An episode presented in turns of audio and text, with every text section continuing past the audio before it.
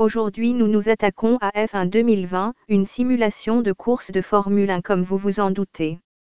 Et pour aller au bout des choses, on consultera l'avis de Alex Zegamé, spécialiste du genre. Type Simulation de course. Éditeur Koch Media. Développeur Codemaster.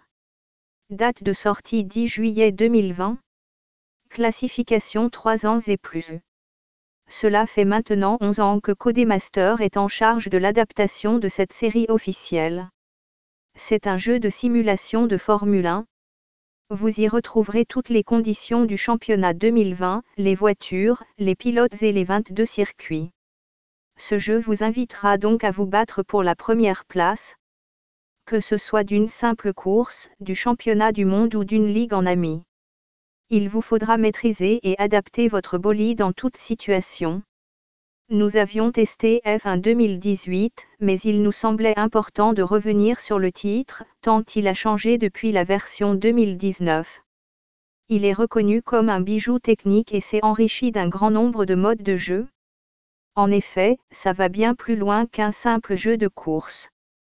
F1 2020 a différents modes de jeu. Vous avez la possibilité de gérer la carrière d'un pilote ou de gérer une écurie et le développement technique. Vous pouvez bien sûr simplement rouler, seul ou avec des amis. Un mode vous permet de jouer à deux en écran partagé ou en ligne grâce aux ligues. C'est donc une proposition très riche et complète.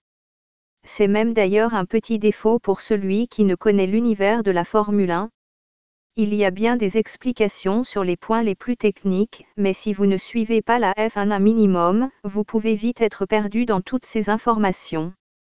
Un petit tutoriel basique d'initiation au jeu de course, pour les nouveaux venus et les jeunes joueurs, aiderait certainement.